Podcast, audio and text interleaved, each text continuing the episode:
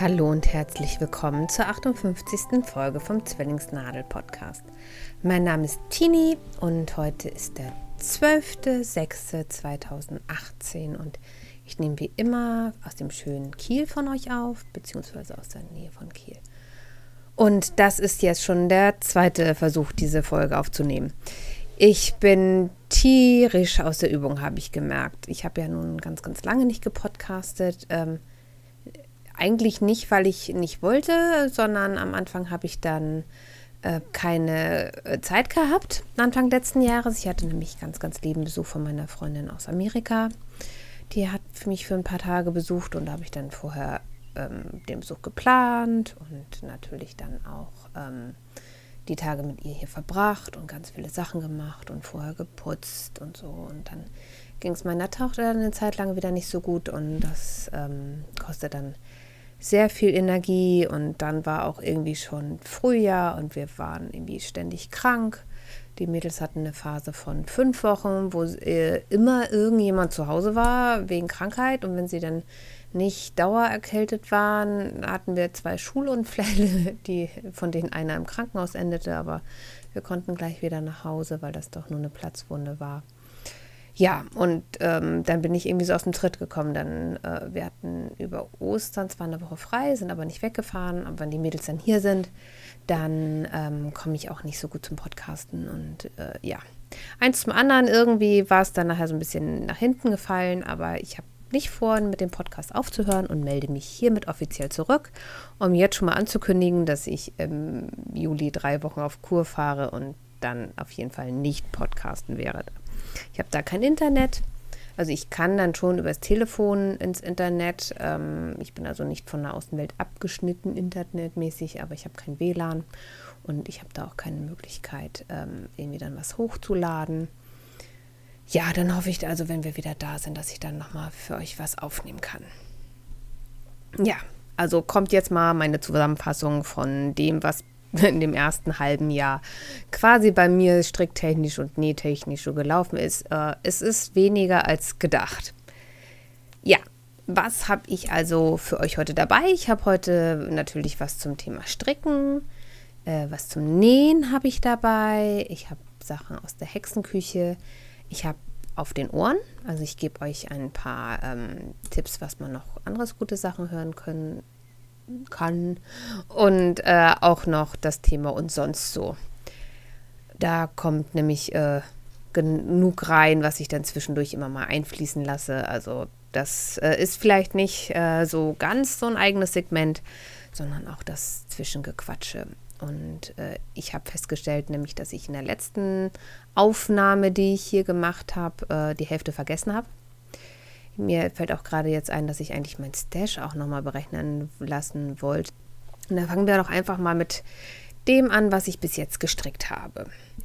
Ich habe das Jahr damit begonnen, eine Mütze für eine Bekannte zu stricken, die leider an Brustkrebs erkrankt ist und ähm, ganz viele Chemositzungen hatte, hatte. Und da habe ich die ähm, Gurke, nochmal, da habe ich die Guggerin-Mütze von Brigitte Kählin ähm, gestrickt. Das ist eine Mütze, die hat ein ähm, so ein doppeltes Bündchen. Also man strickt erst ein Stück glatt rechts mit einer kleineren Nadelstecke, dann eine linke Reihe, dann ähm, strickt man wieder ein Teil glatt rechts mit einer größeren Nadel und strickt dann sozusagen aus der Anschlagkante und der, ähm, den Nadeln auf der Reihe, die strickt man zusammen und ähm, hat dann so ein doppeltes Bündchen. Das hält schön warm, leiert nicht so schnell aus. Also das ist für Mützen mittlerweile mein, mein Lieblingsbündchen. Das habe ich ja auch bei dieser Wurmmütze oder bei den Wurmmützen, die ich gestrickt habe, gestrickt. Das trägt sich also super, ist schön kuschelig auf den Ohren. Ähm, das finde ich super. Ich glaube, ich habe jetzt dreimal super in einem Satz gesagt, egal. Und die Gugerin-Mütze, die hat ein äh, Zopfmuster, aber es sieht nicht aus wie so ein, ähm, ja, wie so ein Zopf, wie man sich das vorstellt, so mit Überkreuzen und so. Es sieht so ein bisschen aus, als hätte man da eine, ähm, also Stoff genommen und immer so zusammengedrückt, weil die, das Muster hat auch linke Maschen, die miteinander verkreuzt werden und nicht nur rechte. Und das gibt dem so ein bisschen so ein Origami-Look, finde ich. Also es lässt sich ganz schwer beschreiben. Das habe ich ähm, in den Shownotes verlinkt. Ich habe leider kein Foto von der äh, fertigen Mütze. Äh, die habe ich weggeschickt, wofür ich das gemacht habe. Hm. Nicht so schlau. Äh, ich habe das, äh, habe ich, für die Mütze habe ich ähm, von Drops ein Garn benutzt, nämlich ein Alpaka Silk Garn. Das heißt Baby Alpaka Silk. Ich hätte vielleicht vorher auf Seite sagen können.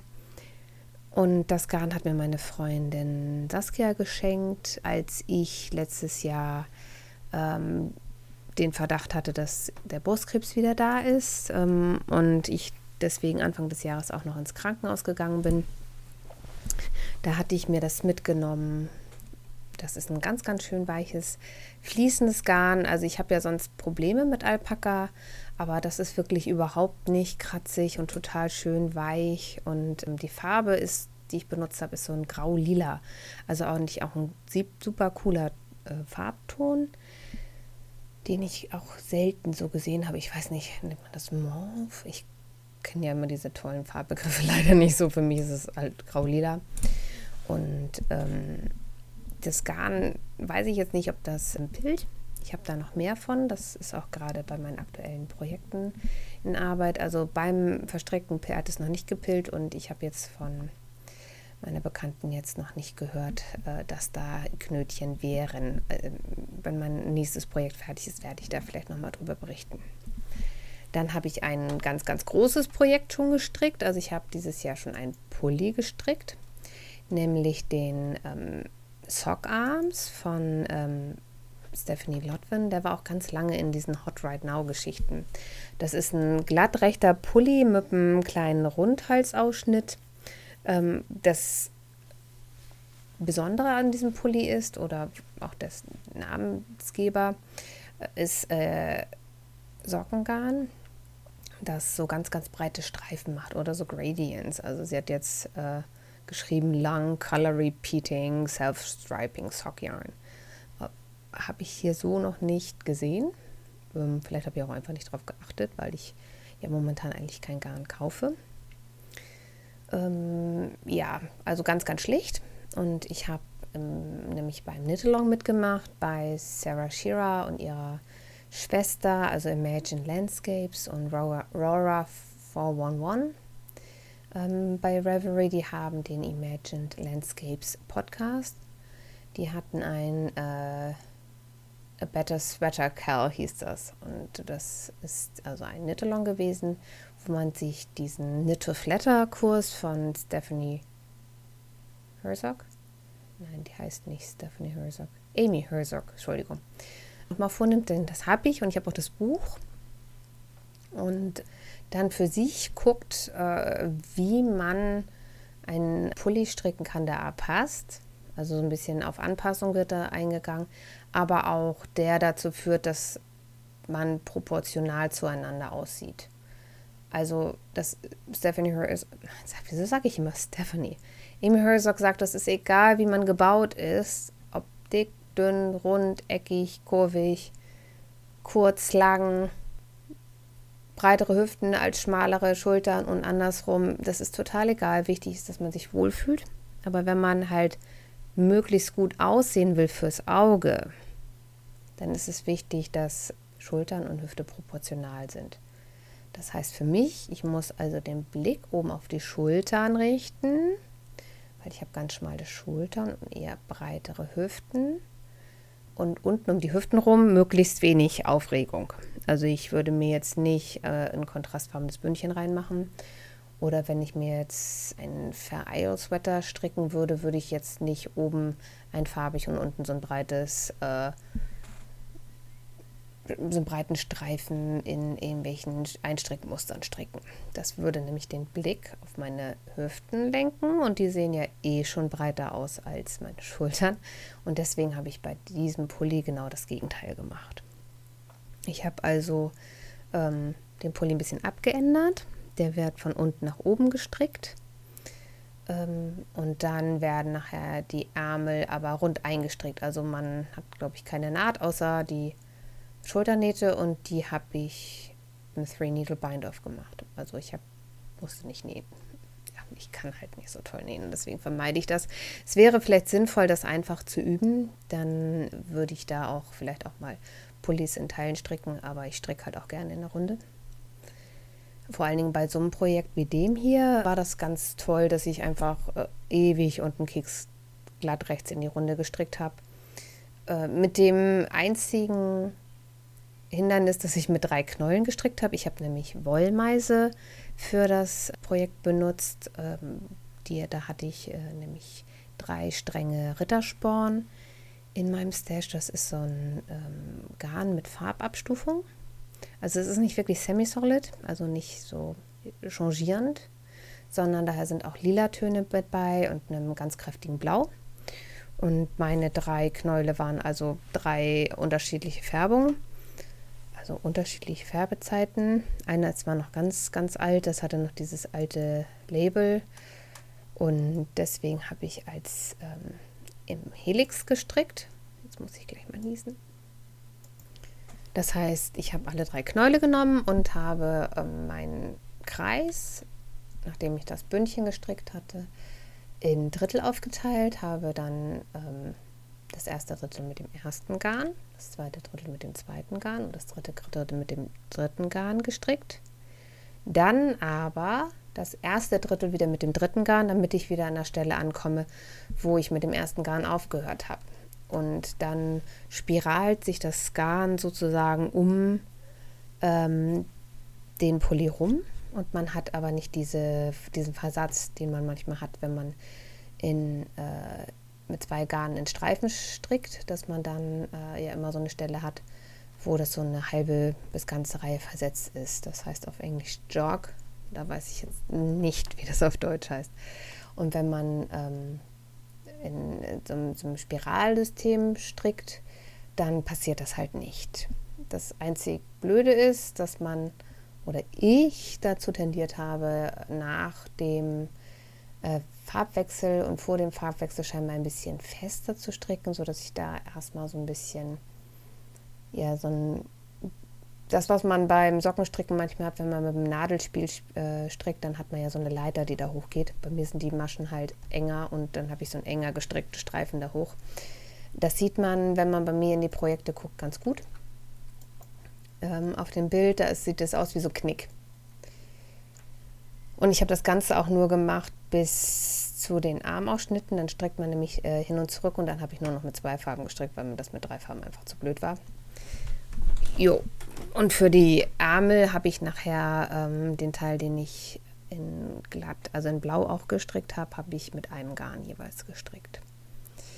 Äh, ja, ich habe nämlich kein äh, Sockengarn mit so einem langen äh, Farbverlauf gehabt in meinem Stash und wollte auch keinen zukaufen und ich wollte auch gerne von meinen Wollmeisen was verbrauchen und habe also ähm, noch drei Reste verwertet, ähm, nämlich dunkle Kirsche, das ist so ein dunkle Kirsche halt. Ähm, Ballerina, das ist so ein ganz, ganz dunkel lila und Heavy Metal, das ist so ein fast schwarz. Damit habe ich also bis kurz vorm Ellbogen selber Ringel gemacht, äh, ungefähr alle in der gleichen Breite, damit ich dann diesen Effekt von diesem langen äh, Farbverlauf habe. Und den Rest des Ärmels habe ich aber in Blau gemacht, äh, damit einfach der Blick nicht wieder ganz bis nach unten zu meinen Hüften geht.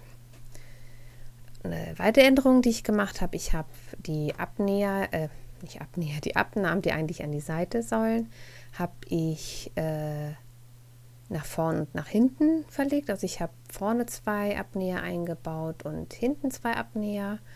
Und ähm, hinten habe ich die Abnäher jeweils, äh, also die Maschenmarkierer für den Abnäher, habe ich jeweils äh, nach einem Drittel der Maschen gesetzt. Also habe da zwei reingebaut, also ein Drittel Maschen, ein Maschenmarkierer, ein Drittel Maschen, ein Maschenmarkierer. Und vorne war halt ein Viertel, Hälfte der Stiche, Stiche, Maschen, ein Viertel. Das ist einfach, ähm, finde ich, so ein bisschen vorteilhafter. Macht natürlich ein bisschen mehr Arbeit, äh, sich das erstmal zu überlegen. Und äh, es ist nachher aber dadurch, dass man dann so, ein, äh, so eine vertikale Linie hat, an der das Auge hängen bleibt, wirkt man ein bisschen schlanker. Ist halt so eine Geschichte, die auch aus dem Nähen kommt. Ja, da habe ich also ordentlich Garn verbraucht insgesamt. Ich muss mal noch mal gucken. Äh, lip, lip, lip. 1239 Meter Garn sind da drin aufgegangen in dem, in dem Pulli. Also gar nicht mal so schlecht. Yay, Stash-Abbau. Ja, dann habe ich noch einen kleinen Pulli gestrickt oder beziehungsweise eine kleine Strickjacke, nämlich die Flex Light von Tin Can Knits. Das ist ein äh, freies Muster. Äh, das ist eigentlich ein Pulli. Und das ist einfach ein Raglan-Pulli, äh, ganz, ganz simpel. Ist alle möglichen Größen, also von bis. Und ich habe die Größe 12, 6 bis 12 Monate gestrickt. Wir haben in einer äh, Revelry-Gruppe für das äh, Enkelkind einer verstorbenen Mitrevelerin gestrickt und äh, meine Freundin Iris hat mir die Wolle gesponsert, weil ich hatte eigentlich nicht mehr so helle, kindgerechte Farben im Stash. Also ist das auch aus Wollmeise in der Farbe Möhrchen ähm, entstanden. Und ich habe, ähm, denn das ist ein Top-Down, also von oben nach unten gestrickter Raglan. Da habe ich dann ungefähr geguckt, wie man das wohl zu einem zu einer Strickjacke umwandeln kann und habe dann äh, mit acht Maschen vorne angefangen auf jeder Seite und dann habe ich äh, immer, wenn ich bei den Raglan schrägen zugenommen habe, auch vorne äh, zugenommen, damit ich dann sozusagen V kriege und habe dann da nachher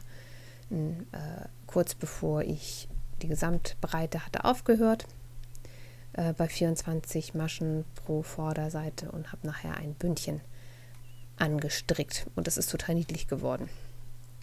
Also Möhrchen ist jetzt nicht die Farbe, die mir steht weil das echt so ein ganz grelles Orange ist. Da sehe ich halt ganz schrecklich drin aus. Aber für ein Baby fand ich das, glaube ich, ganz gut. Jo. Dann habe ich ähm, zwei Paar Baby-Beinstulpen äh, gestrickt. Einmal für eine Bekannte, die, äh, als sie schwanger war, sagte, sie könnte noch Beinstulpen brauchen, aber sie findet Stulpenstricken ganz schrecklich. Und dann habe ich gesagt, guck doch mal, was ich hier habe. Ähm, gefällt dir da was? Und ja, dann hat sie in meinem Stash von ähm, Tukuwool äh, Garn gefunden. Das ist eine Firma aus Finnland. Die habe ich mal geschenkt bekommen. Und da habe ich dann einfach Beinstulpen gestrickt. Ich glaube 64 Maschen, zwei rechts, zwei links oder vielleicht auch. Ich habe das in meinem Muster drin stehen. Ich weiß gar nicht mehr, wie viele. Es ist schon so lange her. Aber da war ich auch ganz froh, dass die Wolle ein bisschen weniger geworden ist. Ähm, die ist nämlich ein bisschen rau, aber Bea fand das völlig okay, weil das ja über Sachen immer getragen wird und dann hält es auf jeden Fall schön warm. Und eine Bekannte von mir hier aus dem Ort, die hatte gesehen, dass ich das stricke und sagte, Mensch, das wäre ja praktisch, sie würde ihr Kind auch so viel tragen. Äh, und es hätte ja immer so kalte Beine. Und dann habe ich einmal ganz viele von meinen Resten genommen und habe dann nochmal so ein ganz wild geringeltes Paar gestrickt. Das ist ja schnell gemacht. Ja, ist euch was aufgefallen? Ich habe noch gar keine Socken erwähnt. Das kommt jetzt. Ich habe auch noch ein paar Socken gestrickt. Also meine Sockenschublade ist ganz gut gefüllt, deswegen ähm, stricke ich jetzt nicht in einer Tour Socken. Aber ich habe bei einer Wichtelei, bei einer Weihnachtswichtelei, habe ich einen ganz, ganz tollen Strang ähm, handgefärbter Sockenwolle von Tausendschön bekommen mit dem Namen Blaustein. Und das ist so ein Türkis und äh, ja, pink. Ja, ganz schwer zu beschreiben. Also, es, doch, es ist ein Pink und dadurch, wo das Türkis und das Pink so ein bisschen übereinander gehen, ist das Türkis halt ein dunkleres Türkis geworden.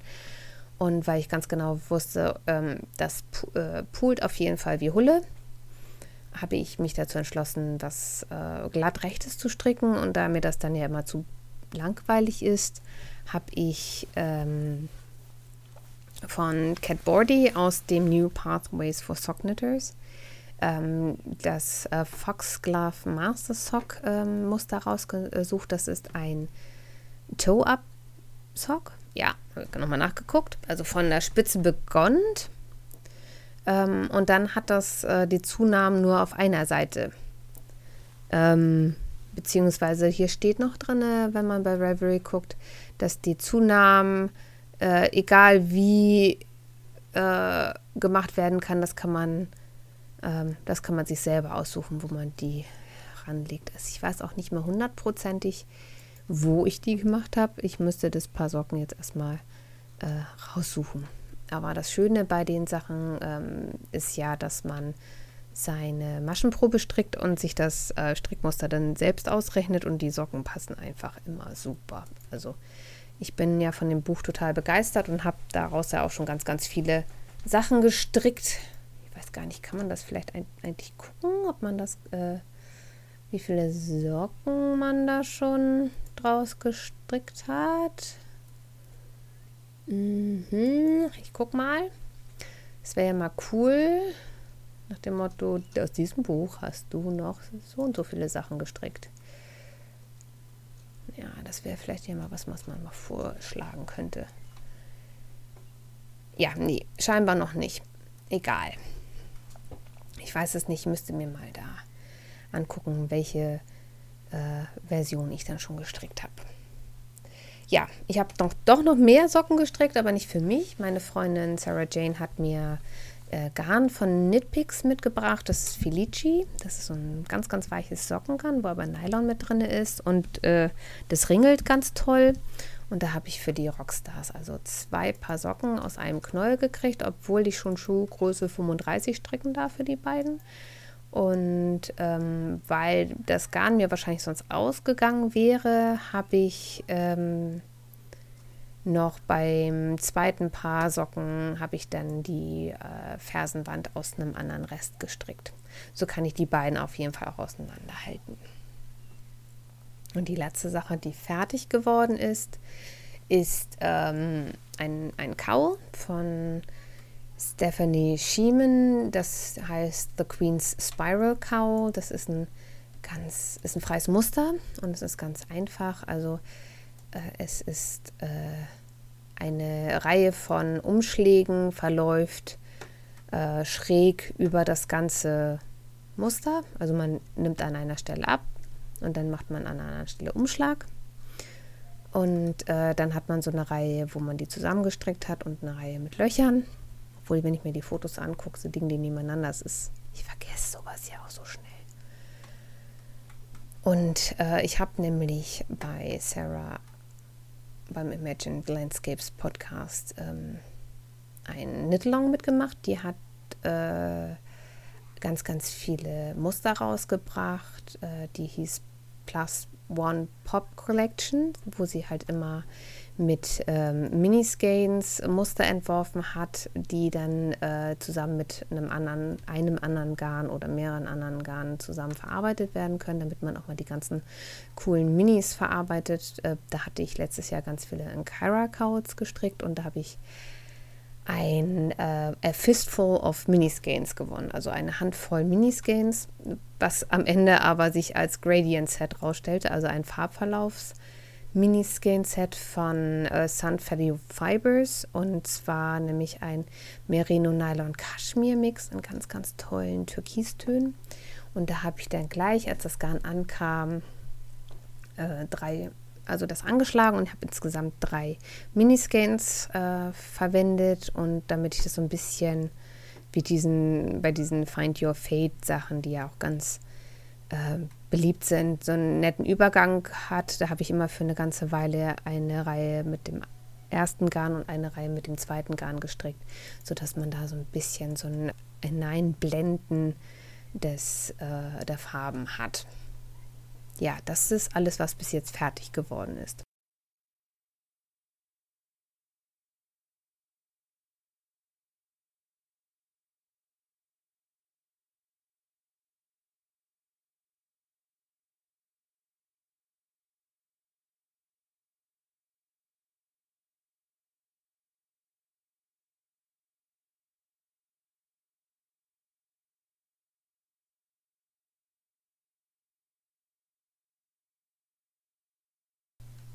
Natürlich habe ich auch immer noch was in Arbeit. So, jetzt habe ich mich gerade ein bisschen komisch hingesetzt. Ich habe nämlich eine kleine Pause gemacht. Ich arbeite gerade an einem Schal, naja, eigentlich einer Stola von Jennifer Wood. Die heißt Anwin und die ist in einem Buch entschieden, das auf Englisch Refined Knits heißt. Ich habe die jetzt gerade keine Ahnung, wie das auf Deutsch heißt. Ich gucke gerade nochmal, ob ich das schnell bei Reverie mit einem Klick rausfinden kann. Details. Also es ist von Interweave rausgegeben worden und das habe ich von meinen Freundinnen zum Geburtstag bekommen. Und äh, dip, dip, dip, es gibt bestimmt in, irgendwo eine. Ah, da. Nee, ich dachte, wenn man im, wenn man im äh, Buch in der Bücherei, also in seinem, auf seinem Bücherregal in, bei Reverie nachguckt, ob man da das hat, wenn man darauf klickt. Aber nein, da gibt es eine Möglichkeit, sich andere Bücher, mal gucken, aber noch nicht mal von der gleichen, also von dem, aus dem gleichen Verlag äh, anzugucken. Ja, auch schön. Aber das war nicht das, was ich erzählen wollte. Also, das ist ein ziemlich schönes Buch, äh, Refined Knits. Da sind äh, ganz tolle Muster drin, alle nicht so ganz simpel, ähm, also aber schlicht und schön. Also jetzt nicht so nach dem Motto ähm, Hauptsache schwer, sondern einfach äh, gut sitzen, toll fotografiert, tolle Farben, der Garne, also da, das spricht mich total an, wenn da so kalte Türkis- und Grautöne und so, ja, da bin ich ganz weit da vorne. Äh, ja, also es sind Oberteile in dem Buch und auch äh, Accessoires und äh, unter anderem dieser Enwin-Schal, ich will mal Arwin sagen, ja, da merkt man meine äh, Herr der Ringe-Affinität. Das ist ein äh, Schal, ein viereckiger Schal, ein recht, rechteckiger Schal, deswegen eher eine Stola. Ähm, unten ein äh, Lochmuster, das aber so leicht wellig ist durch die, äh, durch die Anordnung der Umschläge und der Abnahmen. Ähm, und dann kommt ein äh, relativ, nach dieser Bordure kommt ein sehr, sehr langer Teil, der äh, ein, ja, so ein Rippenmuster hat, aber mit, mit äh, Löchern drinne kann man ganz schwer beschreiben. Also es sind, sind keine, sind keine ähm, Blätter, also es ist ja sonst immer so meins, aber ähm, es sieht so ein bisschen aus wie so bei so einem Tempel, die, äh, oh, wie heißt das auf Deutsch? Säulen. Ja, so ein bisschen. Ähm, also so ein äh, breiter und schmaler erscheint dadurch. Ach, ich habe das Ding in den Shownotes verlegt. Ich kann das richtig schlecht äh, beschreiben. Und in der, in der Mitte kommt nochmal dieses Wellenmuster. Und dann ähm, strickt man die zweite Seite. Strickt wieder diese Bordüre mit dem Wellenmuster, dann dieses Säulenrippenmuster und dann wieder Wellen und dann wird es ähm, im Maschenstich, äh, also ja, Maschenstich heißt es, glaube ich, wirklich, zusammengenäht. Das stricke ich aus dieser Drops Alpaka Silk wieder in diesem grau-lila Ton. Da hatte ich ja noch eine ganze Menge übrig. Meine Freundin Saskia hatte mir so viel geschickt, dass ich mir eigentlich einen Pulli hätte stricken können. Aber ich habe ja nun als erstes die Mütze gestrickt und jetzt finde ich den, die Stola ist eigentlich eine, eine tolle Geschichte dann aus dem Rest gar nicht. Ich habe ja noch irgendwie sechs, drei Viertel Knäule. Damit sollte ich hinkommen. Ich habe einen Mustersatz weniger gestrickt jetzt. Mm, meiner wird also nicht ganz so breit, äh, nämlich das Muster ist eigentlich wirklich so eine ganz breite Stola, also kein dünner Schal, sondern eine breite Stola. So zum Reinkuscheln oder ich kann mir das auch schön so zum Kleid vorstellen oder abends, ähm, wenn man draußen sitzt. Mal gucken, wie ich es denn tragen werde oder ob ich es vielleicht meiner Freundin schicke, deren Mutter gerade gestorben ist, so als Umarmung. Schauen wir mal. Und dann, was ich aktuell gerade am meisten stricke, weil es relativ warm die letzten Wochen waren. Ich meine, ich beschwere mich nicht. Wir hatten letztes Jahr keinen Sommer. Wir hatten jetzt vier Wochen lang wirklich schönsten Sonnenschein. Äh, da mag ich dann aber natürlich auch nicht so richtig. Äh, Alpaka stricken kommt dann nicht so toll. Äh, also habe ich meinen Eigenentwurf, äh, Wurf, mein Eigenentwurf, meinen Eigenentwurf äh, wieder rausgesucht, nämlich das äh, Sommertop aus Art Fibers Henna. Das ist ein Seidengarn, ein 100% Seidengarn, das ich ja letztes oder vorletztes Jahr schon im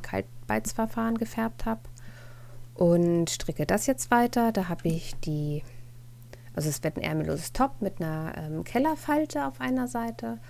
Und da war ich bis knapp unterm Busen gekommen im Winter. Dann hatte ich da keine Lust mehr zu und habe es erstmal äh, in die Ecke gelegt. Aber jetzt im Sommer ist das super. Da habe ich also jetzt die ähm, Schulternähte geschlossen. Also ich habe die äh, Maschen alle wieder auf die Nadeln genommen und habe das dann im, mit einem Three Needle Bind Off abgekettet. Also die Kellerfalte äh, steigt, äh, ist leider, ähm, stellt sich auf, wenn ich es trage. Da muss ich mir dann noch was einfallen lassen, aber es ist ja halt auch das erste Mal, dass ich sowas überhaupt irgendwie mir selbst ausgerechnet habe. Und ähm, ich glaube, das wäre ganz gut. Ich bin jetzt schon relativ weit. Mein ähm, also das Ganze ist jetzt schon ungefähr so unterm Bauchnabel, zwischen Bauchnabel und äh, Knopf von der Hose. Das kann also noch ein ganzes Stück länger werden. Ähm, dann werde ich da noch so ein äh, Bündchen ranmachen, also wieder so ein Klappbündchen. Dazu werde ich dann an einer Stelle dann Faden durchziehen und da die Maschen dann aufnehmen und das dann auch wieder zusammenstricken, so wie bei dem äh, bei dem Mützenbündchen, was ich gerade beschrieben hatte, das finde ich auch gerade bei Pullis total schön, weil das überhaupt nicht aufträgt. Also ähm, und auch sich nicht so nach Innenwelt äh, oder zusammenzieht. Das macht es ja manchmal ganz gerne so. Ähm, auf jeden Fall bei mir. Kann natürlich bei euch auch anders sein, dass wenn ihr Bündchen äh, strickt, dass das sich nicht zusammenzieht. Bei mir macht das das. Äh, und dann, ja, war es das auch schon. Also drei Projekte. Ah, gar nicht wahr. Ich fällt mir gerade ein, ich habe auch noch an meiner Hexagon-Decke gestrickt. Das ist das Muster Barrel Blanket von Julie Bernard. Die, ähm, das ist ein freies Muster und äh, das ist so eine Restedecke, wo ich immer ganz viele Reste verwende. Meine Freundin Sarah Jane hat mir unendlich viele kleine Miniscans mitgebracht. Sie war nämlich bei Brown Sheep in Wisconsin oder so und hat da äh, ganz viel Wolle gekauft und hat dann für mich immer so Miniscans ge gewickelt und jetzt stricke ich da immer mal ein paar Hexagons. Da musste ich auch erstmal wieder reinkommen. Habe aber letzten Monat, glaube ich, fünf Stück gestrickt. Also das dauert noch ewig, bis ich da fertig werde. Und ja, wenn ich ähm, in meinem Monat mein Monatsprojekt, also ich nehme mir immer vor, ein Projekt im Monat zu beenden. Ich möchte dieses Jahr zwölf Projekte in zwölf Monaten stricken mindestens. Und äh, immer wenn ich was fertig habe, äh, mache ich entweder schon für den nächsten Monat weiter oder stricke zwischendurch auch mal ein, zwei Hexagons, damit meine Resteberge mal ein bisschen geringer werden. Ja, das mehr habe ich auch nicht auf den äh, Nadeln. Ich habe aber für euch natürlich noch ein State of the Stash. Ich habe nichts gekauft dieses Jahr, bis jetzt noch gar nichts. Ich habe aber Sachen geschenkt bekommen und gewonnen. Und deswegen äh, habe ich leider auch über 50.000 Meter, nämlich 50.670,5 Meter ungefähr. Äh, ja, aber ich denke, wenn ich mein, mein äh, Top aus der äh, Hannah fertig habe, das dürften ja auch so um die 1000 Meter sein. Und die Stola, das sind auch nochmal 1000 Meter. Und wenn ich weiter nichts kaufe, dann habe ich vielleicht das Glück, dass ich dieses Jahr auch mal ein bisschen Stash abbaue. Das wäre ja gar nicht schlecht. Okidoki. Dann kommen wir zum Nähthema. Irgendwann muss ich mir noch mal so zwischen Jingle einschaffen. Das wäre, glaube ich, gar nicht schlecht.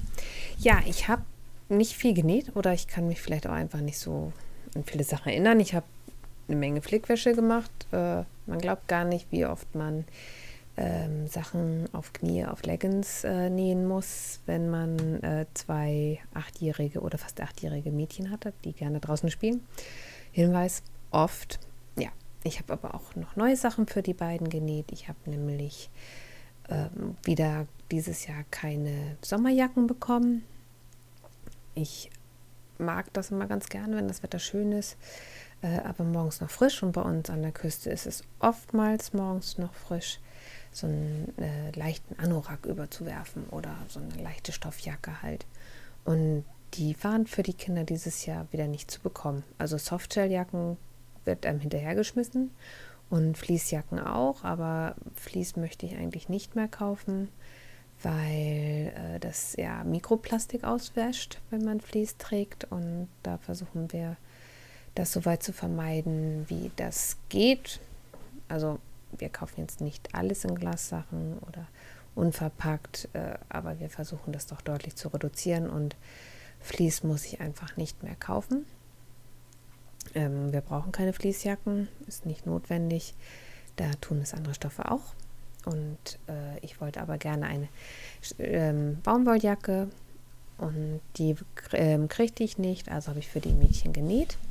Ich habe den ähm, Dakota P-Code gekauft, also in Deutsch heißt der Mädchenmantel Dakota und habe den über Makerist erstanden. Der ist von äh, einer Designerin, die sie Frogs and Frolic nennen. Und ähm, ja, die Größen gucke ich gerade mal. Hier 2 bis 12, Größe 84 bis 52. Und ich habe, glaube ich, Größe 140 genäht. Die ist ein bisschen groß für die Mädchen, die tragen so Größe 134, aber dann passt es wenigstens nächstes Jahr auch noch. Und die Jacke ist eigentlich ein äh, Kurzmantel mit einer Kapuze und im oberen Bereich hat er drei Knöpfe. Ich habe aber vier angenäht. Jetzt weiß ich gar nicht, warum ich vier. Äh, aber äh, ja, die Anleitung ist okay. Also er hat tierisch viele ähm, Videos da drin, aber ähm, das meiste sollte man trotzdem kennen. Also es ist rudimentär erklärt. Es ist jetzt äh, also nicht äh, super duper detailliert, wenn ich mich recht erinnere. Ähm, ich habe äh, aber auch keine Probleme gehabt. Ich habe zuerst die Ösen, also eigentlich gehören da noch so Bänder in die, äh, in die Kapuze. Die sind in dem Bild aber gar nicht zu erkennen. Ich klicke mal durch. Ja, also keins der Bilder mit Kapuze hat einen Mantel, äh, eine, äh, wie heißt es noch, Kordel in, den, in der Kapuze. Ich habe da jetzt die Ösen reingemacht, aber gar keine Kordeln reingezogen, ähm, weil man zieht die eh nicht kaputt. Äh, kaputt, man zieht die eh nicht zu. Oder meine Mädchen ziehen die eh nicht zu. Jetzt habe ich halt die Ösen da drin, das stört auch keinen. Aber ich habe die am Anfang, ähm, habe ich das Loch für die Ösen leider durch beide Lagen durchgeschlagen. Das war nicht so schlau. Ja, ähm, an den Armen, also es ist ein langärmeliger Kurzmantel halt, der geht so Mitte Oberschenkel, äh, ist, eine, ist äh, ein Besatz angesetzt, also ist eine Blende. Und was dann nicht erzählt wurde, dass man das, wenn man da zum Beispiel keinen Kontraststoff ransetzen möchte ähm, und keine Paspel dazwischen setzen möchte, einfach das anschneiden kann. Das, äh, ich habe zuerst bei dem Mantel unserer zweiten Tochter äh, das aus dem gleichen Stoff dran genäht und äh, die, sie hat sich einen orangefarbenen Stoff mit weißen Punkten ausgesucht und das sah also total beknackt aus. Also super beknackt, weil die passten jetzt ja nicht mehr aufeinander, die weißen großen Punkte. Ich hatte dann Gott sei Dank für die ähm, Kapuze noch äh, einen anderen Orangenstoff mit kleinen weißen Punkten gekauft und da habe ich dadurch dann jetzt diesen Besatz dran gemacht. Und das ist dadurch echt viel schöner.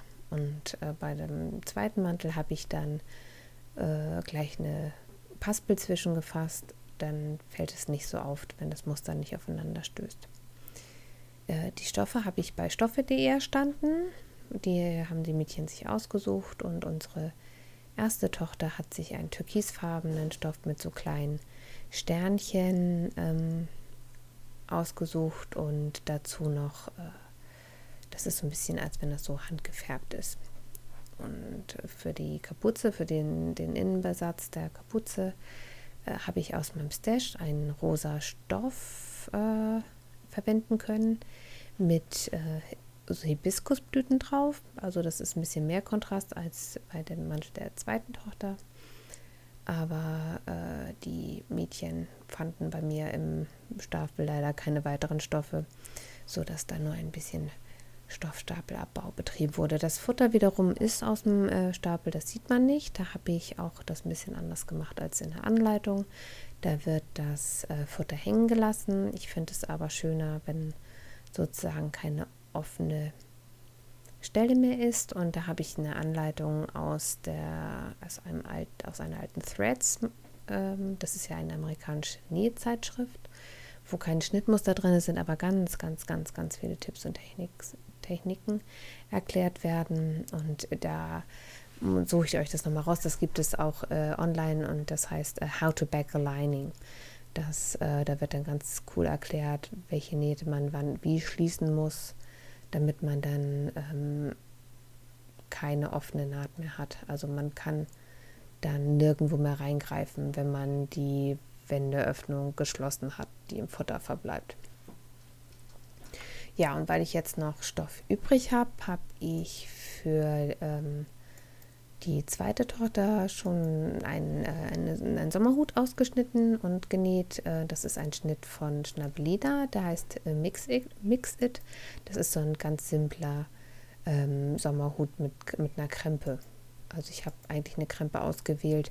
Ich glaube, die heißt dann Diva oder so, ähm, die an einer Seite eigentlich breiter sein soll als an der anderen.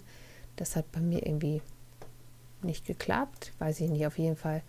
Ähm, ist das jetzt, wenn äh, das Teil fertig ist, nicht zu erkennen, dass es äh, irgendwo eine breitere und eine schmalere Krempe gibt. Also vielleicht sehe ich das auch einfach nicht. Ähm, das ist ein freies Schnittmuster, ein, ein Freebook und ähm, das habe ich euch auch in den Shownotes verlinkt. Also das lässt sich super schnell nähen und ich werde also auch für meine andere Tochter noch einen nähen. Denn, äh, wir haben irgendwie keine Sommerhüte mehr, haben wir festgestellt, die richtig gut passen. Und die beiden haben jetzt äh, jeweils eine Baseballkappe. Aber da ist es ja auch vielleicht auch mal schön, mal eine ähm, weitere Auswahl zu haben. Mehr fällt mir jetzt gar nicht ein. Also ich habe vielleicht echt noch zwischendurch was genäht, aber leide da unter Gedächtnisschwund ich, ich zerbreche brech mir echt den Kopf schon die ganze Zeit, was ich dann noch genäht haben könnte. Also in der Zeit nähe ich ja eigentlich mehr normalerweise, aber mag sein, dass es einfach nicht so ein produktiver Monat war. Oder produktives Vierteljahr, besser gesagt. Halbes Jahr. Doch, ich habe bestimmt noch was genäht, also das weiß ich nur nicht mehr. Ja, jetzt müsst ihr euch hier wieder ein Jingle denken. Dann kommen wir nämlich auch schon zu Aus der Hexenküche und da will ich heute über ähm, eine Sache sprechen, die einem in Brotbackblogs doch recht häufig begegnet und das ist diese Abkürzung LM. Das LM steht für Lievito Madre und das ist italienisch für Mutterteig, soweit ich das gelesen habe. Und ähm, dabei handelt es sich um einen italienischen Weizensauerteig, der sehr, sehr fest geführt wird. Das heißt, ähm, man hat relativ viel Mehl auf, ähm, und nicht so viel Wasser. Also es ist äh, ein Sauerteig, aber wenn man ihn in Anführungsstrichen füttert, dann nimmt man Anteil von diesem alten Sauerteig, einen Teil Mehl und einen halben Teil Wasser oder zwei Teile Mehl, zwei Teile altes Anstellgut, alter Li Lievito Madre und ein Teil Wasser. Ähm, es gibt verschiedene ähm, Ansätze und das Besondere ist, dass der außer an, ähm, Mehl und Wasser, wie ein normaler Sauerteig, ähm, auch noch Olivenöl und Honig enthält, wenn man ihn ansetzt. Und es gibt ähm, verschiedene ähm, Einsatzbereiche. Dadurch, dass er recht mild ist, kann er ähm, nicht nur für ähm, Brot und Brötchen und dort vor allen Dingen auch für helle Brot- und Brötchenteige äh, äh, genutzt werden, sondern auch für Pizza oder süße Hefeteige und äh, man kann ihn auch einfach wie ganz normalen Sauerteigansatz äh, nehmen. Ähm, aber äh, man kann ihn zum Beispiel direkt aus dem Kühlschrank ähm, verwenden. Und der führt dazu, dass der Teig halt mehr aufgeht, so als Hefeersatz. Ähm, er versäuert damit den Teig nicht so doll. Ähm, wenn ich backe, dann nehme ich ihn meistens morgens ähm, aus dem Kühlschrank, fütter ihn nochmal oder abends vorher und lasse sie dann, ähm, lass ihn dann, dann bei Raumtemperatur stehen. Äh, ich sage jetzt immer ihn, weil ich das immer für den Sauerteig halte. Viele sprechen von der, weil es ja äh, die Mutter ist, Matre. Ich spreche kein Italienisch und kein Latein, von daher lasse ich mich da gerne ähm, verbessern. Man kann aber auch, wenn man jetzt ganz starken, äh, ganz große Triebstärke haben möchte, den Teig mehrmals hintereinander alle vier Stunden äh, anfüttern. Und es gibt verschiedene Möglichkeiten, zu so einem LM zu kommen. Ähm, nämlich man kann die 25-Tage-Methode anwenden. Da wird er halt der äh, Teig angesetzt am Anfang mit äh, Was äh, Mehl, Wasser, Honig und Olivenöl und äh, dann stehen äh, gelassen und ähm, nee, da wird er zu einer Kugel gemacht, äh, kreuzförmig eingeschnitten, mit äh, Öl bepinselt und stehen lassen. Dann wird er nach drei Tagen ähm, gefüttert, indem man einen Teil von dem alten Ansatz nimmt, wieder Mehl und Wasser zufügt, kreuzweise einschneidet, dann am fünften, am zehnten Tag, ähm, am 15. Tag und am 20. Tag nochmal und nach dem, nach dem 25. Tag ist er fertig und wird dann halt ähm, weiter gefüttert, ganz normal, wie so ein Sauerteig auch. Kann dann im Kühlschrank wohnen. Man kann aber auch ein Hefewasser ansetzen. Hefewasser ähm, ist ja so eine Art Wasser mit Trockenobst und da werden so wilde Hefen gezüchtet. Da erzähle ich vielleicht ein anderes Mal nochmal. Dann gibt es im Internet in einem Versandhandel ähm, Pulver. Ähm, damit kann man sich ein, äh, eine LM oder ein LM heranzüchten. Äh, der Versandhandel heißt Bongu und das Pulver, was er dann da vertreibt, nennt er Eva. Ich weiß nicht genau warum. Äh, hätte ich jetzt vielleicht mal nachgucken müssen, aber ich muss zugeben, dass mich das jetzt äh, nicht so doll interessiert hat. weil ich ja einen Ansatz habe. Den habe ich von meinem Kollegen bekommen, weil ich mit dem Ansatz von Sauerteig ja irgendwie nicht so richtig großen Erfolg hatte. Irgendwie, weiß ich nicht, vielleicht bei mir die ähm, Temperaturen zu schwankend. Man kann aber auch, wenn man eine, ähm, eine Gärbox hat oder ähm, im Winter auf der Heizung äh, etwas stellen kann und es wird nicht so kalt, kann man das auch innerhalb von fünf Tagen anzüchten. Also letztendlich ist es äh, ein ganz, ganz äh, milder Sauerteig. Äh, man kann äh, ganz viel damit machen. Also ich backe sehr viel mittlerweile mit meinem Lievito Matre, äh, eben weil er so flexibel einsetzbar ist. Das ist, das ist toll. Äh, und ähm, er ist ganz mild. Also ähm, die Mädchen mögen aus irgendwelchen Gründen momentan vorwiegend äh, weißes Mehl und äh, weiße Brote. Also ich mag ja auch gerne mal ein Roggenbrot oder ein äh, äh kräftiges äh, Vollkornbrot. Das mögen die Mädchen gar nicht. Und mit äh, dem oder der LM kann ich halt auch Toastbrot backen und kann Hefe deutlich reduzieren damit, ähm, habe aber die gleiche Triebkraft. Und ähm, ja, also mein Roggensauerteig wird so ein bisschen vernachlässigt gerade, eben weil ich mit, äh, mit diesem festgeführten Weizensauerteig alles machen kann, was ich mir so vorstelle, was ich backen möchte. Was ich jetzt noch nicht gemacht habe, ich habe noch keinen Kuchen damit gebacken. Aber auch da habe ich schon Rezepte für gesehen. Es gibt auf der Seite Brotback, Liebe und mehr die habe ich auch in den Shownotes verlinkt. Ähm, ganz, ganz tolle äh, Anleitung, wie man sich so ein, ähm, ein oder eine LM herstellt. Da gibt es auch ganz viele Rezepte. Ähm, ich habe selber schon äh, diverse Brot gebacken. Als letztes habe ich zum Beispiel vom Brotdog ein Olivenöl-Sandwichbrot gebacken. Da kommt, das ist also ein äh, Toastbrot, das man selber backt und da kommt ähm, statt Butter in den Teig äh, Olivenöl rein.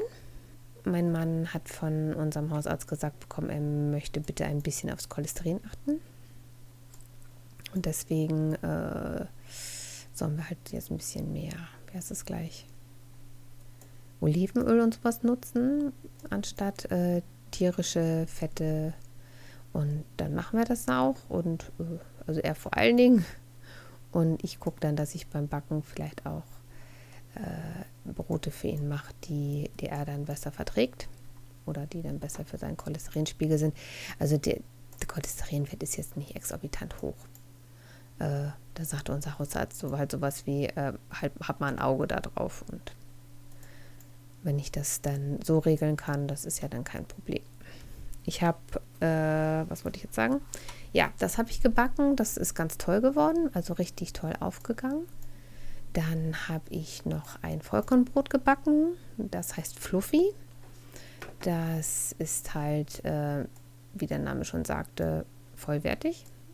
Das, äh, ich glaube, 100% Vollkorn drin und trotzdem total locker. Also nicht wie man sich so Vollkornbrote vorstellt mit schwer und äh, ja, äh, Schwarzbrot, sondern eher wie ein helles Mischbrot, aber aus 100% Vollkorn. Das ist natürlich irgendwie ziemlich cool und das ist, glaube ich, auch vor allen Dingen durch die Lievito Madre ähm, bedingt und äh, lange Gehzeiten und vorsichtiges Handeln des Teiges. Und jetzt am Wochenende habe ich selber mir äh, ein Rezept mal ausgedacht, äh, weil ich noch so viele offene Flaschen, nee, Flaschen wollte ich, Tüten mit Mehl hatte und ähm, ja, die mussten mal ein bisschen reduziert werden und da habe ich dann gleich 400 Gramm von dem Lieveto Matre eingebaut und das ist auch wirklich lecker geworden. Vielleicht schreibe ich das mal auf. Ähm, ich hatte früher immer, früher immer gedacht, ach, noch einen zweiten Sauerteig und brauche ich nicht. Und ich hatte ja einen Weizensauerteig und einen Roggensauerteig, die ich geführt habe. Äh, dann brauche ich ja nicht noch sowas. Und außerdem, wie gesagt, bin ich ja nun auch jetzt nicht der Held beim Ansetzen eines Sauerteigs. Aber da muss ich sagen, ähm, bin ich froh, dass mein Kollege das gemacht hat und mir davon was abgegeben hat. Äh, denn das ist wirklich eine Bereicherung für die, für die Bäckerei ja, das war es, glaube ich, auch schon aus der Hexenküche. Naja, vielleicht könnte ich noch erzählen, dass ich heute gestern Erdbeermarmelade gekocht habe. Die Mädchen und ich waren auf einem Erdbeerfeld Erdbeeren pflücken und ähm, ich koche ja zu gerne Marmelade. Da habe ich aber diesmal äh, nicht ganz normale Erdbeermarmelade gekocht, sondern ähm, habe in diese Erdbeermarmelade noch Granatapfelsaft und Mangofleisch äh, eingearbeitet. Also habe ich jetzt eine Mango Erdbeermarmelade. Und die ist wirklich gut geworden. Also total lecker. Durch, die Granat, durch den Granatapfelsaft ist die Farbe total tiefrot geworden. Ähm, da habe ich äh, die Inspiration aus einem Dr. Edgar äh, Google-Hupfheft äh, gezogen, das mir mein, ein Kollege von mir mitgebracht hat. Der scheint da in diesem Backclub zu sein. Da käme dann aber auch noch Sekt und, äh, wie heißt es gleich, Vanilleschote mit rein. Und äh, da die Kinder mit essen, koche ich äh, ohne Alkohol, auch wenn der wahrscheinlich zum größten Teil verkocht. Aber das äh, ist bei uns einfach äh, Regel im Haus, wenn Kinder mit essen, kein Alkohol im Essen. Ähm, die sind ja nun auch erst acht. Da tut das dann auch noch nicht Not, finde ich. Es tut sowieso fast nie Not. Also ich mag nicht gerne Alkohol im Essen, außer ein Tiramisu, wo ich das extrem lecker finde. Aber ich stehe halt auch nicht so auf Rotweinsoße oder so. Ja, das war's dann aus der Hexenküche. Dann kommen wir zu meinen ähm, Hörtipps, also zum Thema äh, auf den Ohren. Und da möchte ich euch als erstes einen Podcast vorstellen. Ähm, da habe ich jetzt auch erst ein paar Folgen von gehört, aber der gefällt mir sehr gut. Ähm, der heißt Dressed, A History of Fashion. Und ähm, wie der Titel schon sagt, geht es also um die Geschichte von Mode, also Modegeschichte. Es ist wirklich äh, nicht irgendwie so, hey, was ziehst du jetzt aktuell an, sondern die geschichtlichen Hintergründe äh, zum Thema Mode und ähm, der wird gemacht von April Callahan und Cassie Zachary. Cassidy Zachary und die sind äh, beide ähm, Modehistorikerin. Gibt es das Wort auf Deutsch? Naja, egal. Und die ähm, produzieren also bei House of Works diesen Podcast und das ist die, der gleiche, äh, die gleiche Ober- ähm, oder die Muttergesellschaft, wo ich auch Stuff You Missed in History äh, Class ähm, höre. Und da habe ich zum Beispiel ähm, einen Podcast gehört über die ersten Marken, wie das denn überhaupt so ähm, aufkam mit Markennamen, wer da ganz groß war. Ähm, dann habe ich äh, einen äh, Podcast gehört über Charles Frederick Worth. Das ist ein ganz bekannter Designer gewesen. Und ähm, über fünf, äh, warte mal, jetzt muss ich mal gucken, wo das drin steht. Nee, kann man nicht. Also wir, äh, ein, ein Podcast hat so ganz bekannte ähm, Modedesignerin wie äh, Madeleine Vioni auch so ein bisschen vorgestellt. Und dann habe ich einen gehört über Paul Poiret, das war auch ein Designer, aber die haben halt auch sowas wie ähm, Umstellung äh, des äh, Kleides von äh, Korsett hin zum normalen, zum normaler Unterwäsche in Anführungsstrichen. Oder ähm, hier lese ich gerade, ähm, was man zum Beispiel in diesen ausladenden Kleidern sch äh, schmuggeln konnte, war scheinbar auch was. Und ja, ganz, ganz viele verschiedene ähm, Themen. Wen das Thema Mode und äh, Geschichte so ein bisschen interessiert, sollte da unbedingt mal reinhören. Das ist wirklich hörenswert. Es ist gut recherchiert. Es ist eine sehr, sehr hohe Aufnahmequalität. Ähm, ja, man merkt, dass die Hosts ähm, einfach Ahnung von dem Thema haben und ähm, mit Spaß dabei sind. Also das, das merkt man den beiden auf jeden Fall an. Kann ich also nur empfehlen, diesen Podcast. Und dann habe ich äh, eine neue, noch einen neuen Podcast, der heißt Critical Role. Das ist ganz was anderes. Äh, das ist eine Truppe von äh, Synchronsprechern, die äh, sich aber einmal in der Woche zum äh, Dungeons and Dragons äh, Spielen treffen und ähm, dabei das dann aufnehmen. Also es ist auch ein Videopodcast, aber ich äh, habe die Folgen, die ich bis jetzt gehört habe, aus Audiodatei gehört und es ist wirklich witzig. Also wenn ihr selber Rollenspieler seid und vielleicht so wie ich gerade keine aktive Gruppe habt oder wenn ihr schon immer mal wissen wolltet, was denn so Rollenspiel ist, äh, weil ihr da vielleicht schon was von gehört habt. Also man, das ist ja so ein bisschen wie Improvisationstheater, dass man halt nur eine, äh, einen Charakter vorgegeben hat äh, mit äh, bestimmten Fähigkeiten und äh, für alles Mögliche, was man macht, äh, macht man halt Würfelproben. Man hat dann unterschiedliche Würfel. Je nach System können das äh, zehnseitige Würfel sein oder 20-seitige Würfel.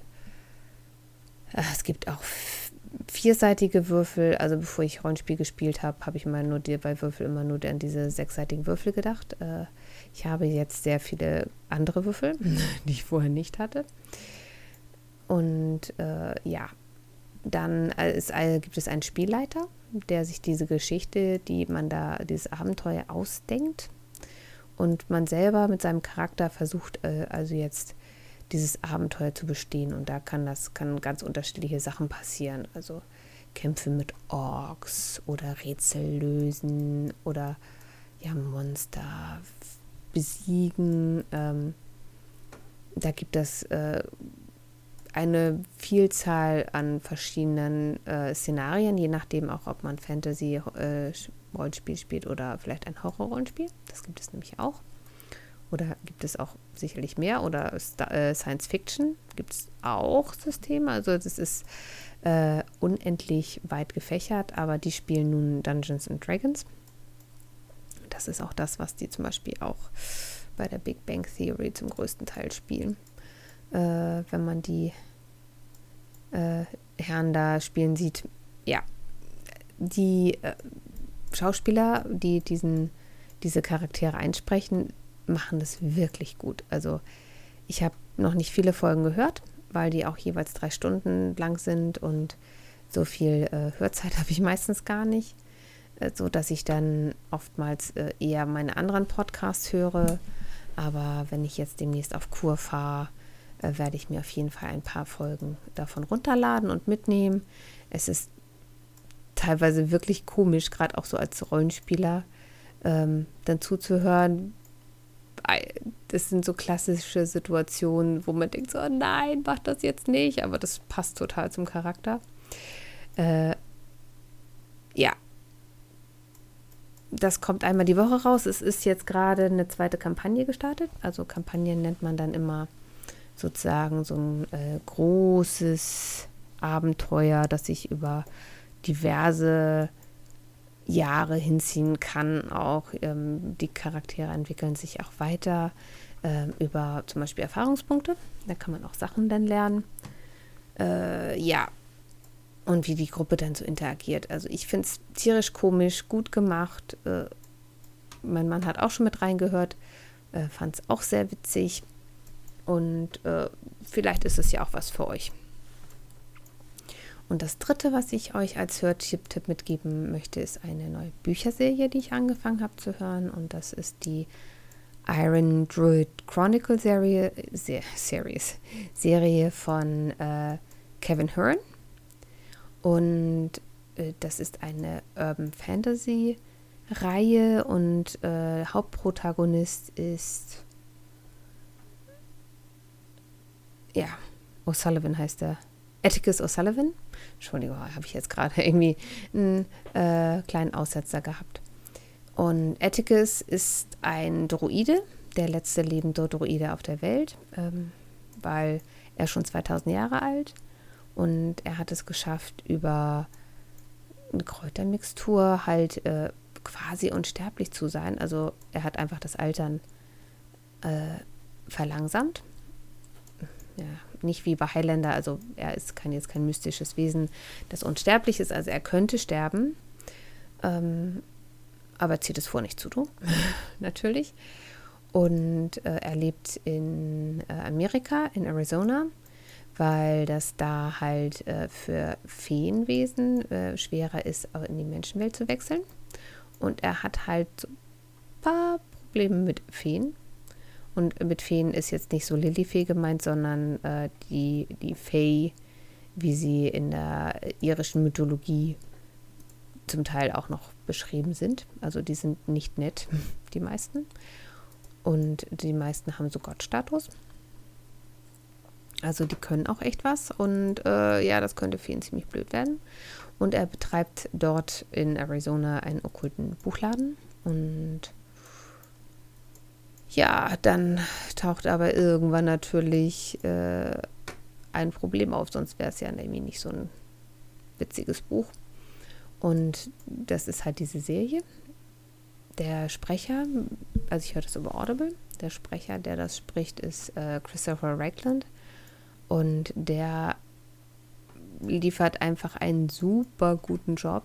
Vor allen Dingen Atticus äh, Hund, äh, Oberon, spricht er einfach super. Äh, Atticus und Oberon können sich halt über ähm, Gedanken unterhalten. Und ja, Oberon ist halt äh, ein irischer Wolfshund und verhält sich auch so. Und äh, Christopher Ragland äh, gibt dem aber so viel Charakter, dass man einfach nur laut loslachen möchte, auch wenn man vielleicht gerade irgendwo in der Öffentlichkeit ist und äh, sich das Buch anhört. Also wer Fantasy mag, sollte da unbedingt mal reinhören. Ich habe jetzt die ersten beiden Bände angehört und äh, ja, es kommt bei mir ungefähr auf eine, ein, ein Level mit äh, den äh, Dresden Files die auch ziemlich cool sind. Also da wäre ein Crossover mal, mal eine richtig coole Idee. Da muss ich eigentlich, eigentlich mal gucken, ob es sowas wie Fanfiction für sowas gibt. Ich bin ja sonst nicht so der Fanfiction-Typ. Das äh, wird äh, immer recht schnell äh, Erwachsenenunterhaltung, um das mal so zu sagen. Man glaubt gar nicht, was sich Leute vorstellen. Äh, gibt auch gute bestimmt. Äh, Habe ich nur noch nicht so äh, viel gesehen. ja, das war dann auch mein Hörtipp und ich glaube, ich nehme morgen weiter auf. Jetzt ist es nämlich schon halb zehn und ich merke, dass ich nicht mehr ganz so kohärent reden kann, wie ich das gar nicht gerne möchte. Bis morgen.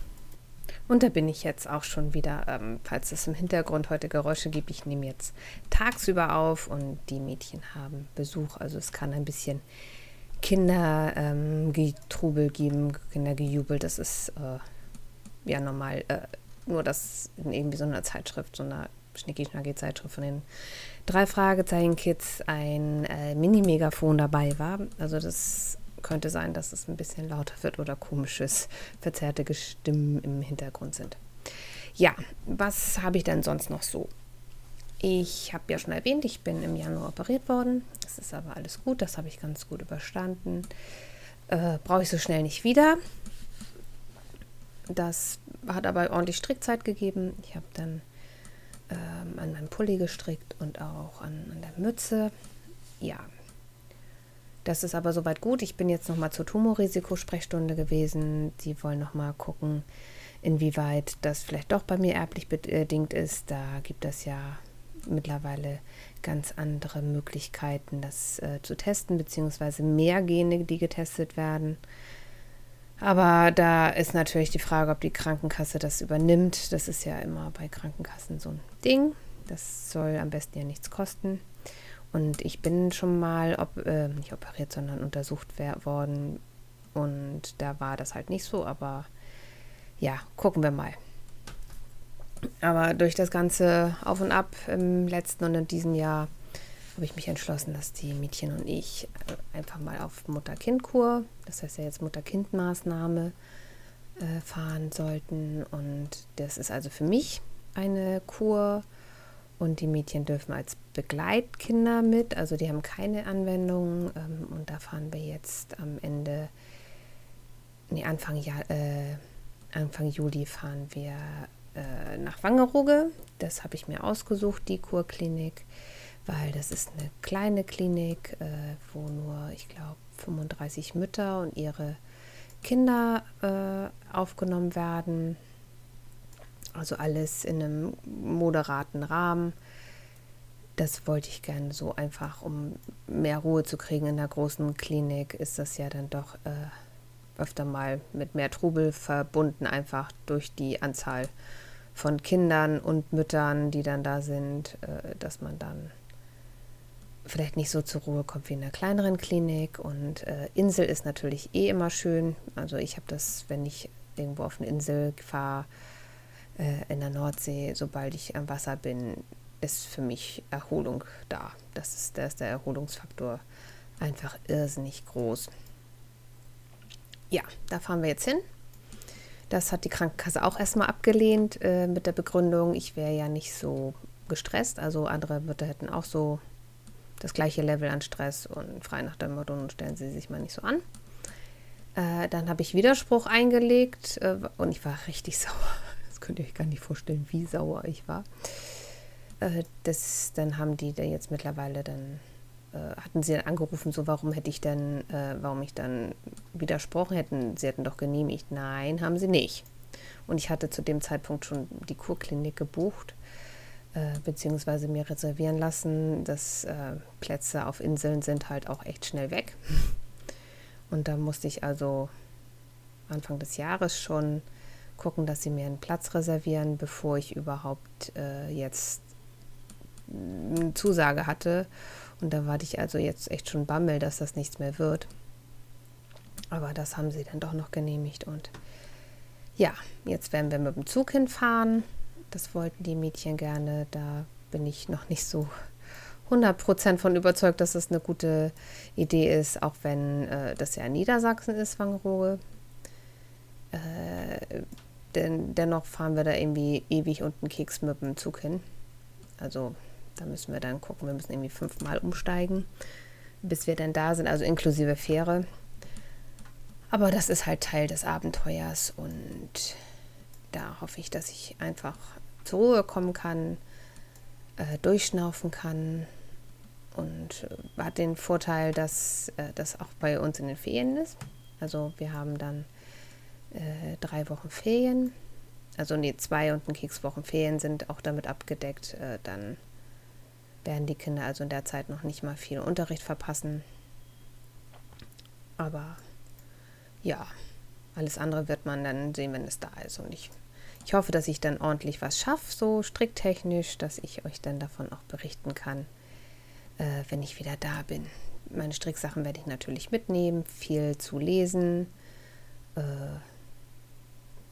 und dann gucken wir mal. Ja, was habe ich denn noch? Ähm, ja, ich meine, mein privater Blog ist gerade nicht zu erreichen. Also wenn ihr in der Podcasting auf Deutsch-Gruppe mitlest, dann äh, wisst ihr ja, dass ich dann irgendwann mal doch auf die Idee gekommen bin, mich mit dem Thema Datenschutzgrundverordnung zu befassen.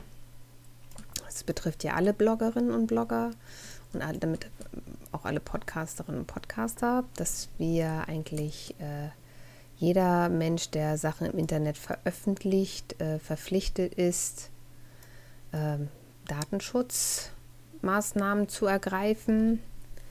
Und äh, unter anderem muss man dann zum Beispiel auch auf einen gesicherten Server umsteigen, also HTTPS, was dazu Folge dass das, äh, damit das wirklich auch äh, alles gesichert ist, muss man auch halt jeden Link und jedes Foto und so überprüfen.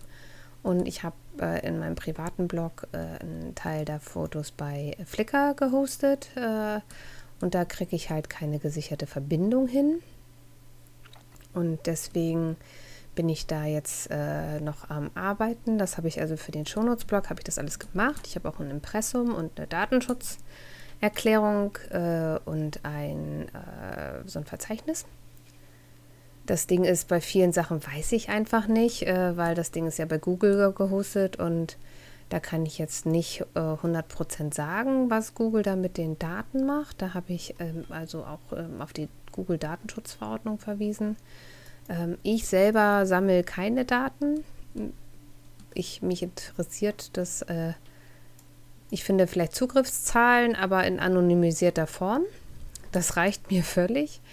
Äh, früher fand ich das witzig zu gucken, woher die Leute kamen und mit welchen Suchbegriffen. Aber äh, ja, letztendlich, ich will nichts verkaufen. Das ist nicht mein Job hier. Ähm, ich will unterhalten.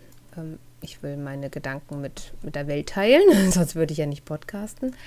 Aber alles andere, ähm, ja, ich brauche keine Auswertung über Google Analytics. Äh, das bringt meinen Podcast nicht weiter. Und ähm, da gibt es aber ganz tolle Zusammenfassungen im Internet, äh, zum Beispiel ein Blog, der heißt Pergamentfalter. Da habe ich ganz, ganz viele Infos äh, hergekriegt, wie ich meinen Blog für die DSGVO-Geschichte fit mache. Das fand ich also super, ähm, dass man das danach äh, gucken konnte und Hilfe bekam. Ähm, da gibt es auch sowas wie, äh, wo du man gucken kann, ob über die Links, die man hat, ähm, Daten abgegriffen werden dieses, und, und, wie man das verhindern kann. Das gibt eine äh, Referrer-Funktion, also eine Verweisfunktion ähm, und wie man das im Code sogar ändern kann. Das habe ich gemacht. Äh, also, dass wenn jemand von einem meiner Links folgt, dass äh, das nicht zurückverfolgt wird. Also man bleibt höchstens auf der Seite, eure Daten gehen dann, dann nicht mit weg. Äh, wenn ihr selber einen Blog habt, dann würde ich äh, da auch nochmal nachlesen. Ähm, ich gucke mal, dass ich das nochmal verlinke. Das ist noch nicht in den Shownotes. Äh, das muss ich dann nochmal machen, die Sachen vom Pergamentfalter. Ja, ich hätte jetzt noch eine äh, Do-it-yourself-Geschichte, die ich gemacht habe, aber da erzähle erzähl ich euch ein anderes Mal drüber, denn wir sind jetzt schon bei einer Viertelstunde und irgendwann ist der Podcast dann damit auch lang genug. Dann bedanke ich mich für eure Geduld mit mir. Ich freue mich über Kommentare und sage auch nochmal Danke an alle, die sich ähm, auf den letzten Podcast gemeldet haben und auch zwischendurch gemeldet haben. Ich habe jetzt keine Liste gemacht, äh, weil das doch vielleicht noch den Rahmen noch ein bisschen sprengen würde nach so langer Zeit. Äh, ich freue mich über Kommentare, am besten über Revelry und ähm, in der Gruppe Podcasting auf Deutsch oder als PN, je nachdem, wie ihr wollt. Ihr erreicht mich bei Revelry auch als Teenie. Und äh, ja, ich glaube, das war schon. In dem Sinne, schön, dass ihr mir zugehört habt. Und ich wünsche euch eine tolle Zeit mit viel Stricken, Nähen, Handarbeiten, Backen und allem, was euch sonst noch Freude macht. Tschüss! Natürlich habe ich noch was vergessen zu sagen. Ähm, die Musik ist wie immer von Kevin MacLeod äh, von Incompetech und den Link dazu findet ihr im Shownotes-Blog ähm, auf dem Reiter Credits. Dankeschön.